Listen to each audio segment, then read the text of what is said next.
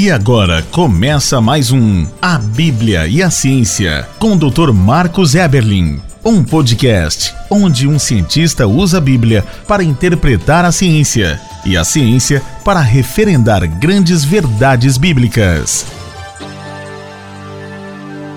Olá, pessoal, bem-vindos a mais um podcast A Bíblia e a Ciência. Esse é o podcast número 5. Esse podcast tem um único propósito: mostrar que a palavra de Deus é inerrante, é digna de toda a confiança. Que a palavra de Deus não é um livro de ciência, mas ela está recheada, atolada, abarrotada, afogada de boa ciência. E as grandes verdades científicas da Bíblia são luz, caminho, são realmente dignas de toda a confiança. Toda a escritura é inspirada por Deus e útil para o ensino. Ensino. Olha só, a gente fica achando que a ciência é boa para ensinar-nos. Sim, mas a palavra também é útil e muito útil. Nos confrontos, fique com o ensino da palavra de Deus. É útil para a repreensão, para a correção e para a instrução na justiça? Sim, segundo Timóteo 3,16 nos diz isso, mas para o ensino. Então, a palavra de Deus tem grandes verdades científicas que, se utilizadas, podem ser guia, luz para o caminho da ciência. Eu sou Marcos Eberlin, sou professor, sou escritor, sou cientista, sou químico, sou defensor do design inteligente, mas, sobretudo, sou um cristão que tem aprendido no exercício da ciência a entender a autoridade científica da palavra de Deus. E a entender que, na dúvida, consulte a palavra. Se ela mencionar, se ela instruir, se ela for luz naquela dúvida, fique com a palavra.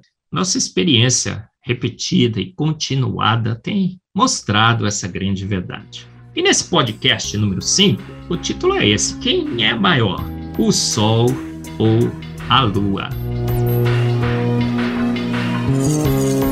Veja bem, antes dos telescópios, se você olhasse para o céu, ali estaria a Lua e ali estaria o Sol.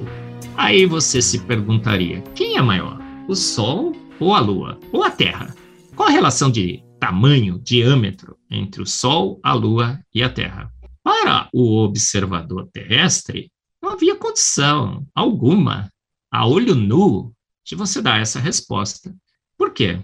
Porque ao olhar para o, o céu, o sol cheio e a lua cheia têm exatamente, exatamente o mesmo diâmetro, sabia? Se você pegar uma régua e for medir o sol e for medir a lua, você perceberá que eles têm exatamente o mesmo diâmetro. Então, para a ciência de homens sem o telescópio, para o cientista pré-telescópio, olhando para o céu, o que ele diria? Ah, talvez os dois tenham o mesmo tamanho. E a Terra? Como é que eu posso comparar? Ah, talvez você olhando para o céu poderia dizer: nossa, a Terra é muito, muito maior que o Sol, ela é muito maior que a Lua. Parece, né? Não parece? Então, a ciência, antes dos telescópios, não tinha muito o que dizer sobre o tamanho do Sol, da Lua e da Terra. Mas o que nós observamos na palavra de Deus?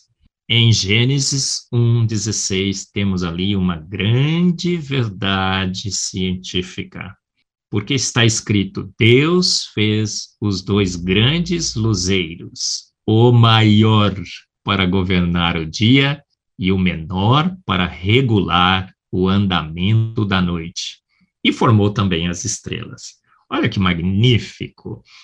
Olha, se a Bíblia fosse um livro de alegorias, como muitos cristãos, inclusive, estão anunciando por aí, poesia, alegoria, mitologia, comparado a épicos escritos por homens, como anunciam, inclusive, infelizmente, até nas nossas igrejas, o que, que ela falaria? Falaria assim: olha, Deus fez o sol, Deus fez a lua, e pronto, acabou ela não ia fazer uma afirmação tão arriscada, cientificamente arriscada, estabelecer a relação de tamanho entre o Sol e a Lua. Você lê esse versículo de Gênesis, aí você lê e fala, poxa, maior, menor, tá, pô, isso é óbvio, óbvio hoje, mas antes dos telescópios ninguém sabia.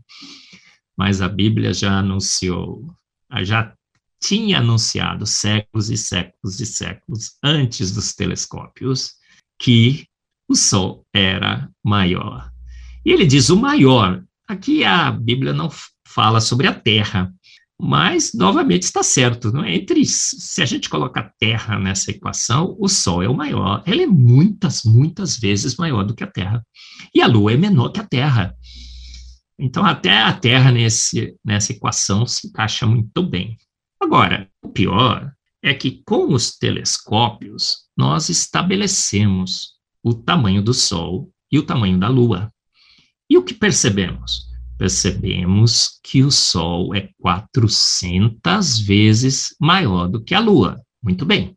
Mas também descobrimos com a ciência que a Lua está 400 vezes mais próxima da Terra.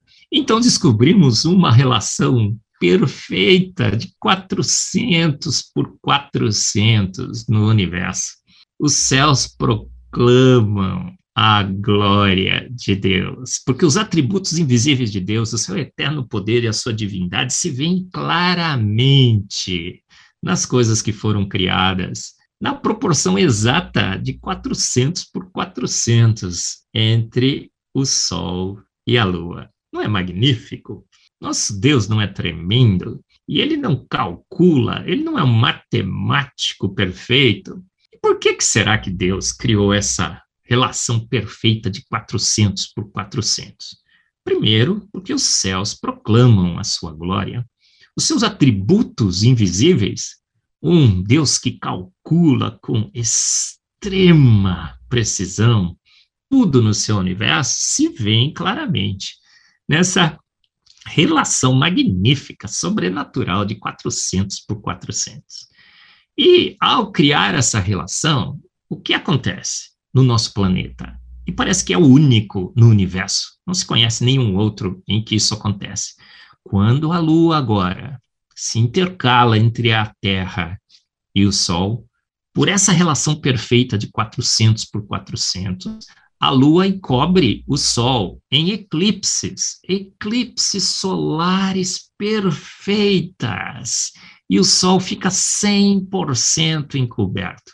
Não é 99, não é 101, é 100%. Os atributos invisíveis de Deus sendo revelados nessa relação perfeita de 400 por 400.